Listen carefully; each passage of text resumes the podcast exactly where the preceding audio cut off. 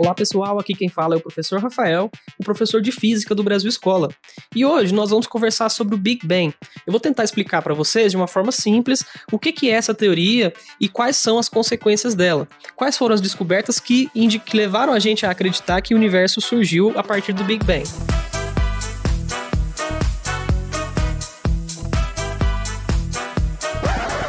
Tentar entender do que, que se trata essa teoria do Big Bang. A teoria do Big Bang se propõe a explicar a origem do universo e a evolução do universo do instante inicial até o dia de hoje. Como que ela funciona? Segundo a teoria do Big Bang, toda a matéria e toda a energia do universo estavam concentrados em um único ponto chamado singularidade. Essa singularidade, por algum motivo, passou a se expandir numa velocidade muito alta, até mesmo maior que a velocidade da luz. Durante esse processo de expansão, foram criados o espaço, o tempo e as forças fundamentais da natureza. Essa teoria foi proposta pela primeira vez pelo padre jesuíta Georges Lemaitre. Algum tempo depois, o físico russo George Gamov deu suas contribuições para essa teoria, tornando ela cada vez mais popular.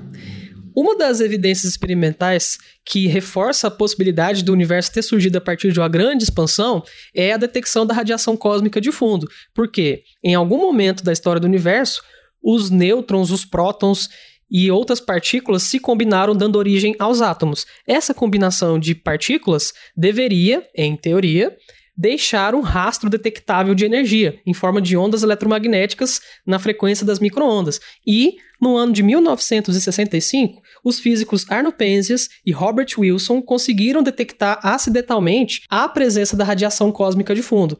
Sabe quando você liga sua televisão e ela não está sintonizada em nenhum canal?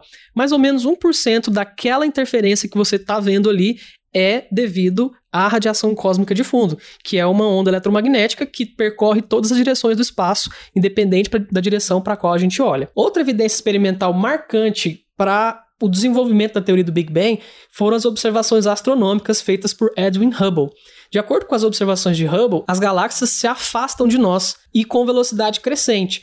Em algum momento da história do universo, essas galáxias partiram de um ponto comum e agora se afastam. Vamos tentar fazer uma linha do tempo sobre o que aconteceu com o universo da sua criação até os dias de hoje.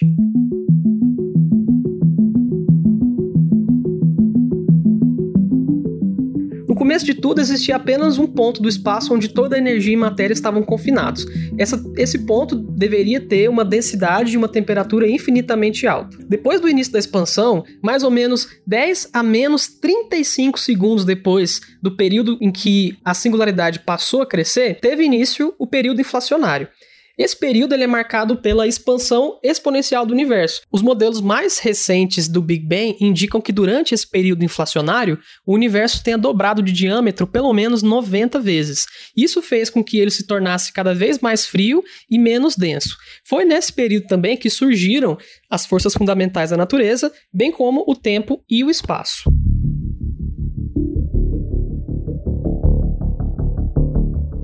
Quando o universo tinha entre 300 e 400 mil anos de idade, deu-se início a outro estágio da sua evolução, chamado de universo opaco. Nesse meio tempo, é que foram criados os primeiros átomos, os átomos mais leves, que são os átomos de hidrogênio e de hélio.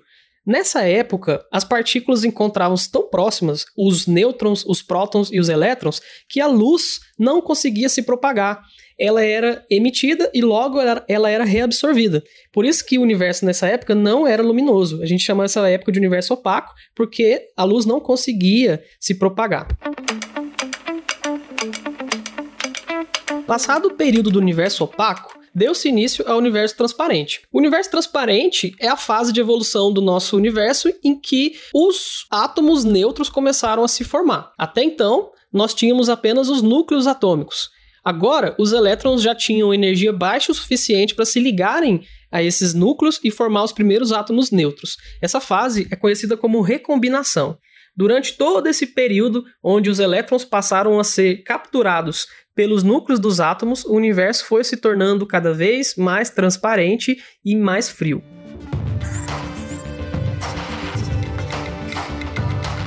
Quando o universo tinha mais ou menos uns 200 milhões de anos de idade, deu-se início a um processo chamado de colapso gravitacional. O que, que aconteceu nesse período? Os gases que ocupavam todo o universo começaram a se aglutinar por conta da gravidade.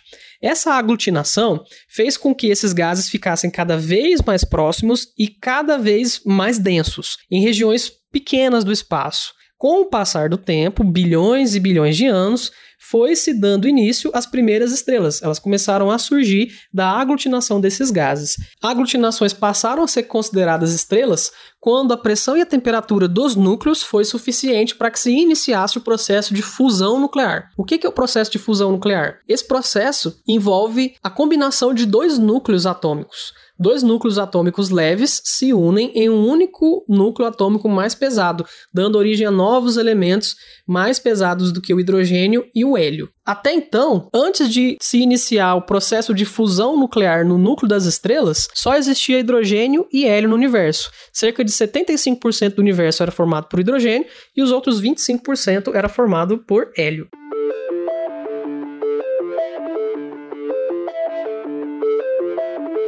Passados mais ou menos uns 500 milhões de anos depois da origem do universo, as estrelas começaram a orbitar em torno de si, dando origem a grandes aglomerados de estrelas. Esses aglomerados, hoje em dia, nós chamamos de galáxias.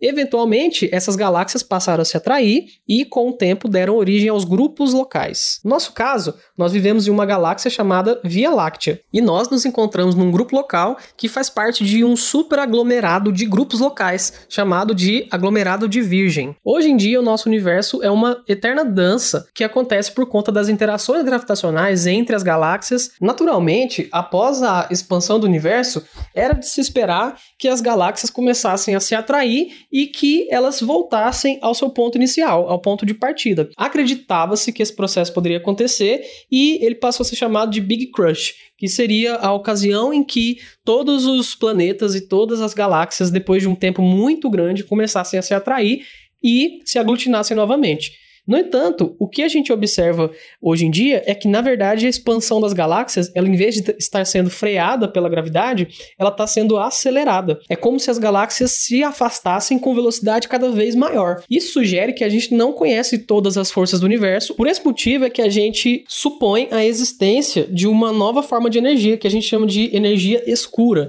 Não sabemos do que se trata, mas aparentemente, em vez dela causar a atração, ela causa uma repulsão gravitacional.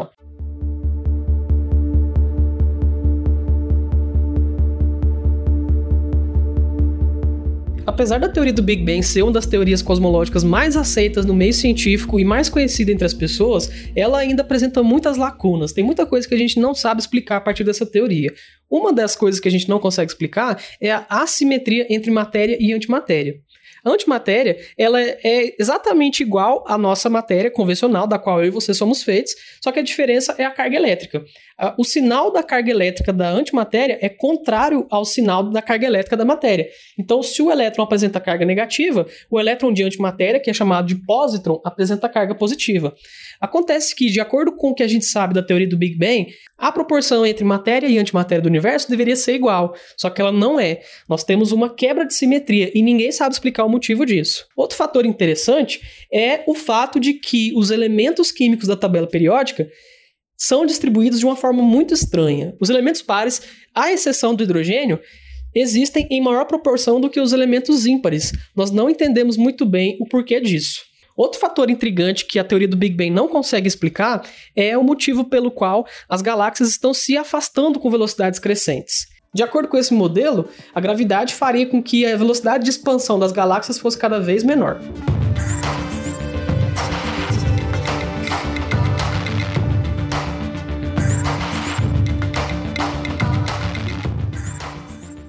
Então é isso, pessoal. Esse foi o nosso podcast de hoje e eu espero que vocês tenham aprendido um pouco mais sobre o que é a teoria do Big Bang e sobre o que ela fala. Se você gostou, continue nos acompanhando no nosso site, no nosso Instagram, no nosso YouTube, que conteúdos como esse vão ser postados em breve e a gente vai poder conhecer um pouquinho mais da física em cada um deles. Muito obrigado e até a próxima!